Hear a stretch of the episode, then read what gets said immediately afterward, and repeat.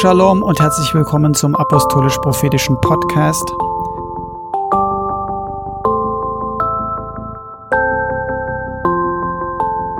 Heute geht es um das Thema geistiger Missbrauch. Euch einen gesegneten Sonntag und eine gute Woche. Bis dahin.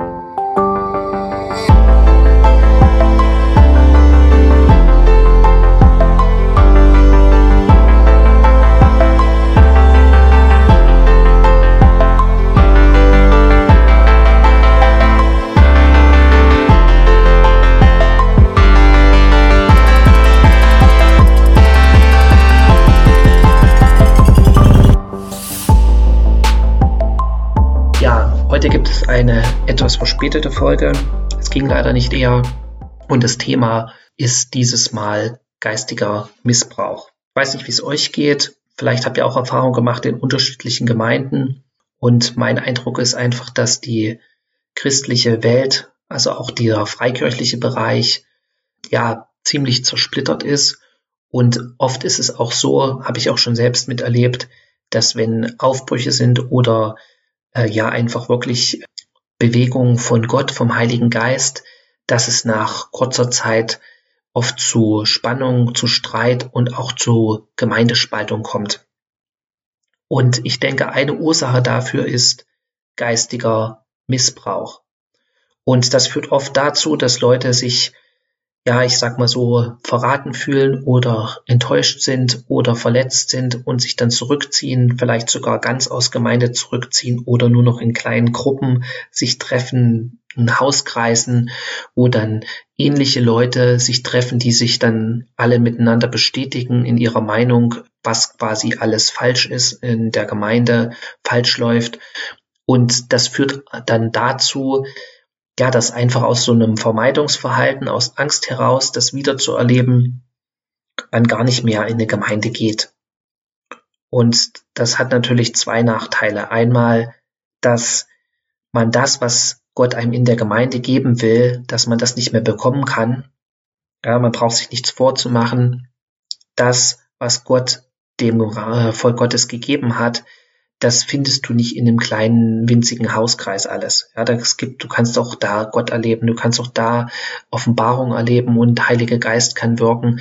Aber Gott hat seine fünf Dienste gegeben und du brauchst auch die Gemeinde und das, was Gott in der Gemeinde und durch die Gemeinde wirkt. Und das zweite ist natürlich, dass Gott auch dir was gegeben hat, was du nicht nur für dich behalten sollst oder was nicht nur für dein näheres Umfeld ist, sondern was auch für das Volk Gottes ist. Und das enthältst du dem Volk Gottes dann sozusagen vor und der Heilige Geist kann es nicht durch dich weitergeben an all die Personen, die es geben will, sondern nur an einen ganz kleinen Kreis. Okay, und eine Ursache dafür, dass es zu solchen Spaltungen und Trennungen kommt, ist wie gesagt geistiger Missbrauch. Manchmal ist geistiger Missbrauch kann sozusagen bewusst geschehen oder unbewusst. Das hört sich jetzt erstmal paradox an, aber du kannst doch aus einem falschen religiösen Verständnis heraus Leute, die dir unterstellt sind oder ähm, ja zu dir gehören, zu deinem äh, Jüngerkreis, Gemeindekreis oder wenn du Pastor bist oder äh, ein Leiter bist, kannst du auch Leute missbrauchen, ohne dass es dir bewusst ist, weil du einer falschen Lehre anhängst, weil du bestimmte Dinge gelehrt bekommen hast, bestimmte Dinge glaubst und die so praktizierst und die aber eigentlich nicht richtig sind.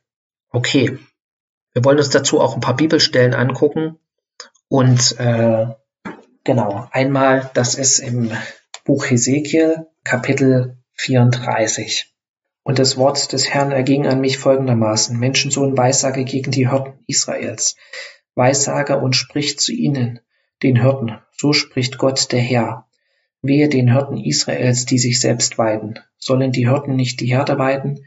Das Fette verzehrt ihr, mit der Wolle bekleidet ihr euch, und das Gemästete schlachtet ihr. Aber die Herde weidet ihr nicht. Das Schwache stärkt ihr nicht, das Kranke heilt ihr nicht, das Verwundete verbindet ihr nicht, das Verscheuchte holt ihr nicht zurück, und das Verlorene sucht ihr nicht, sondern mit Strenge und Härte herrscht ihr über sie. Und so haben sie sich zerstreut, weil sie ohne Hirten waren. und sind allen wilden Tieren des Feldes zum Fraß geworden und haben sich zerstreut. Okay, genau. Und bevor ich jetzt hier weiter drauf eingehe, geht es ja hier darum, dass es eigentlich paradox redet zu den Hirten. Ja, also die Hirten sind sozusagen da. Er redet zu den Hirten, zu den Leitern. Und wir sind alle in gewisser Weise Hirten. Hatten wir auch schon mal drüber geredet. Wir sollen andere Leute anleiten, dorthin zu gehen, wo wir selbst mit Gott hingekommen sind. Also wie Mose sie zum Berg Sinai geführt hat, das Volk Israel, weil er selbst schon dort gewesen ist, sollen wir andere dorthin führen, wo wir selbst mit Gott gewesen sind. Aber er sagt ja hier einmal, wie gesagt, paradox, er weissage gegen die Hirten und dann in Vers 5, und so haben sie sich zerstreut, weil sie ohne Hirten waren. Okay, also wenn eine Gemeinde, das Volk Gottes zerstreut ist, oder ich sag mal so mit anderen Worten nicht eins ist, verteilt es in viele kleine Gruppen, dann liegt es daran, dass keine Hirten da sind. Und hier in dem Sinne nicht Hirten, die einfach nur da sind, sondern keine Hirten im Sinne Gottes. Ja, im Sinne von, der, die das tun, was Gott möchte, was sie eigentlich tun. Und das ist in Vers 4. Das Schwache stärkt ihr nicht. Also sie sollen das Schwache stärken. Das Kranke heilt ihr nicht. Sie sollen das Kranke heilen. Das Verwundete verbindet ihr nicht. Sie sollen das Verwundete verbinden. Das Verscheuchte holt ihr nicht zurück. Also sie sollen das Verscheuchte, wie es was verscheucht, ja, wie kann man ein Schaf verscheuchen, indem man ihm Angst macht. Äh, also die Leute, die von Ängsten sozusagen sich äh, verscheucht wurden, die werden nicht zurückgeholt. Das Verlorene sucht ihr nicht, genau. Sondern mit Strenge und Härte herrscht ihr über sie. Okay, und das ist eigentlich eine Warnung für uns alle, weil wie gesagt, wir alle sollen Hirten sein. Wir sollen andere Leute anleiten durch den Heiligen Geist, dass sie Jesus nachfolgen können. Okay. Und dann geht's weiter, dass dann der Prophet oder Gott dem Prophet sagt, welches Gericht kommt über die Hirten. Und dann gibt er sozusagen, und das finde ich auch das Gute immer bei Gott oder bei Jesus, Jesus sagt nicht immer nur, okay, das ist falsch und das ist dann die Konsequenz daraus, sondern er sagt auch danach, wie sollte es eigentlich richtig sein? Und dann sagt er, das ist in Vers 11, denn so spricht Gott der Herr, siehe, ich will, äh, ich selbst will nach meinen Schafen suchen und mich ihrer annehmen, wie ein Hirte seine Herde zusammensucht an dem Tag, da er mitten unter seinen zerstreuten Stra Schafen ist. So will ich mich meiner Schafe annehmen und sie aus allen Orten retten, wohin sie zerstreut wurden, an dem Tag des Gewölks und des Wolkendunkels und ich werde sie aus den Völkern herausführen und aus den Ländern zusammenbringen und werde sie in ihr Land führen. Und ich werde sie weiden auf den Bergen Israels, in den Tälern und allen bewohnten Gegenden des Landes. Jetzt kommt's, Vers 14. Auf einer guten Weide will ich sie weiden und ihr Weideplatz soll auf den hohen Bergen Israels sein. Dort sollen sie sich auf einem guten Weideplatz lagern und auf den Bergen Israels fette Weide haben. Also das Entscheidende für den sozusagen guten Hirten, was er hier sagt, ist, dass sie eine gute Weide haben, fette Weide haben. Ja, das ist zweimal in diesem Vers mit drinne oder eigentlich dreimal. Einmal auf einer guten Weide will ich sie weiden. Dort sollen sie auf einem guten Weideplatz lagern. Das ist das zweite Mal. Und auf den Bergen Israels fette Weide haben. Also dreimal. Und wenn Gott dreimal in einem Vers sowas, sage ich mal, betont, ist es besonders wichtig. Das heißt, die Hauptaufgabe von Leiterschaft ist, dem Volk Gottes oder den Personen, die dir unterstellt sind, die richtige Nahrung zu geben, gute Weide, sie dorthin zu führen, wo sie satt werden. Ja, und das ist auch der Grund, warum Leute Gemeinden verlassen. Ja, wenn sie, wenn du zum Beispiel zum Gottesdienst gehst, ist dir vielleicht schon mal passiert und du gehst danach nach Hause und bist genauso leer wie vorher oder äh, genauso erschöpft, hast überhaupt nicht diese Erfrischung vom Heiligen Geist erlebt und jetzt mal davon aus, dass du nicht zum Gottesdienst gegangen bist mit per se einer kritischen Haltung gegenüber dem, der Gemeinde, dem Leiter, wie auch immer, oder mit einem verschlossenen Herzen, sondern du wolltest Gott begegnen, aber konntest irgendwie nicht durchdringen, bist ihm irgendwie nicht wirklich, hast nicht Gott erfahren, Gott erlebt, dann liegt das an der Gemeinde, dann liegt das an der Leiterschaft. Und genau das ist die Aufgabe, Weide zu geben, Nahrung zu geben, und wenn das Schaf keine Nahrung kriegt, dann sucht sich die Nahrung woanders. Wie hat mein Afrikaner das so gesagt? Wenn das Schaf Hunger hat und das Gras in, in, auf dem Nachbargrundstück grüner ist, dann kannst du das Schaf, äh, und das Schaf wird den Kopf durch den Zaun und unter den Latten durchschieben und anfangen, das grüne Gras zu fressen. Und dann kannst du das äh, Schaf schlagen ähm, äh, und ihm sagen, dass es das nicht tun soll, das wird es trotzdem tun, weil es Hunger hat. Und was dann meistens passiert, was eigentlich der Fehler ist, und das ist genau was auch eine Grundlage für geistigen Missbrauch ist oder ein Fundament von geistigem Missbrauch, dass wenn sowas passiert, dass Leute die Gemeinde verlassen oder anfangen, sich woanders umzugucken, manchmal nicht gefragt wird, äh, okay, ich muss eigentlich Gott suchen, ja, warum äh, kann ich der Gemeinde das nicht geben, was sie eigentlich braucht? Sondern im Gegenteil wird dann die Mitglieder, die Schafe sozusagen kritisiert, dass sie weggehen, dass sie illoyal sind, dass sie Gemeindehopper sind, dass sie ja nicht in andere Gemeinden gehen sollen und so weiter. Okay, es mag sein, dass es solche Leute gibt, die nicht verbindlich an einem Ort sein wollen, aber ich sag's mal so, wie ist es denn bei Jesus gewesen?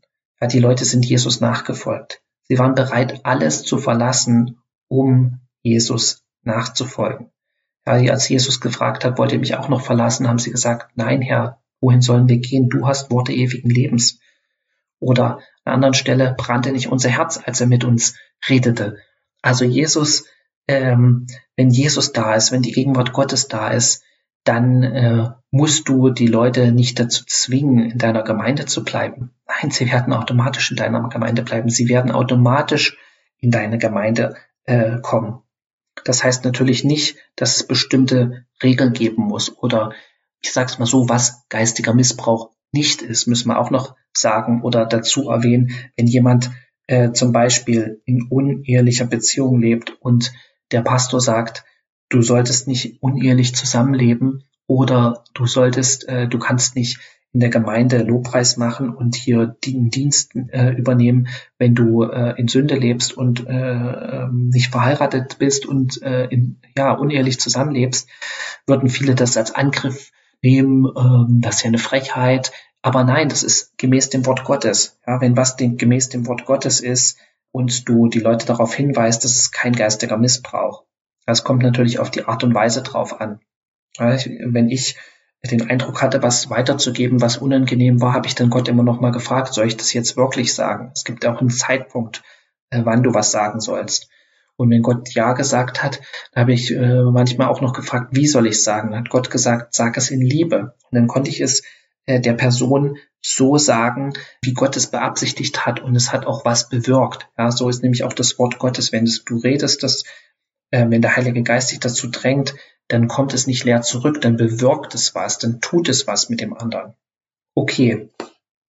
Um nochmal darauf zurückzukommen, wenn du, wie gesagt, geistiger Missbrauch ist, wenn du dem Volk Gottes oder den Personen, die dir unterstellt sind, nicht die richtige Nahrung gibst und ihnen dann auch noch teilweise verweigerst, das zu bekommen, was sie eigentlich brauchen, wie es auch hier steht. Das Schwache, es muss gestärkt werden, das Kranke muss geheilt werden, das Verwundete muss verbunden werden. Okay.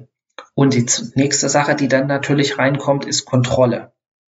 Das sehen wir bei ähm, Saul und David.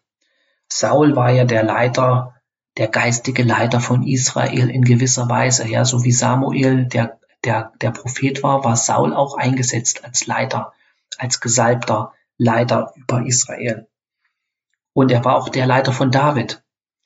Und er hat, nachdem er sozusagen Gott verlassen hatte, ist er eifersüchtig geworden und wollte David töten. Ihr kennt die Geschichte. Und das ist halt auch so eine Sache. Ja, geistiger Missbrauch kommt da, wo du als Leiter nicht mehr in der Bestimmung Gottes bist. Wenn du nicht in der Bestimmung Gottes bist, und dann wirst du auch nicht die Salbung und Gegenwart Gottes mehr so erleben. Und wenn dann ein anderer, der in deiner Gemeinde ist, der dir sogar unterstellt ist, mehr von Gott erlebt oder äh, ich sag mal so, mehr von Gott gebraucht wird, so wie es bei David war, dann kann es sein, dass dich das wütend sogar macht, dass dich das in deinem sozusagen Stolz oder wie auch immer äh, angreift und dass du dann versuchst, dagegen vorzugehen. Ja, dass diese Person entweder versuchst zu beschneiden in ihrem, in ihrer Macht, in ihrem Einfluss, in ihren Aufgaben oder dass diese Person du versuchst aus der Gemeinde sogar zu entfernen. Also es gibt genügend Beispiele dafür, äh, wo das passiert ist und wodurch äh, Dienste und auch Gemeinden kaputt gegangen sind, indem die Leute, die der Heilige Geist wirklich mächtig gebraucht hat, diese Leute ja mundtot gemacht wurden oder ausgeschaltet wurden, ja eigentlich aus Eifersucht. Okay, also geistiger Missbrauch kann viele Ursachen haben und auch viele Gesichter. Und wir sollten uns davor hüten, wenn, ich sag mal, Dinge in unserer Gemeinde oder in unserem Dienst oder wie auch immer nicht so gut laufen, wie wir uns das vorstellen, den Fehler bei den anderen in erster Linie zu suchen, sondern wir sollten Gott suchen und Gott bitten, dass seine Gegenwart, seine Kraft, seine Salbung, seine Wahrheit, sein Licht in diese Situation hineinkommt und dass er uns zeigt, ja, was wir falsch machen, was wir anders machen sollen. Weil, wie gesagt, es kann wirklich krasse Auswirkungen haben, wenn du andere auch auf dem falschen Weg führst. Okay, in diesem Sinne wünsche ich euch Gottes Segen, Shabbat Shalom und betet einfach. Bitte Gott, dir aufzuzeigen, da wo er dir Autorität gegeben hat, da wo er dir Menschen anvertraut hat, äh, dass sie dir einfach mal das zeigt in seinem Licht, wie er das beurteilt, wie du deinen Job machst und wie du vielleicht Dinge besser machen kannst und verbessern kannst. Und äh, mit seiner Gnade und Gott wird es tun. Und du wirst erstaunt sein, welche Dinge er dir aufzeigt und wie er ja dir auch einen positiven Ausweg aufzeigt, Dinge anders zu machen. In diesem Sinne sei gesegnet. Schönes Wochenende. Amen.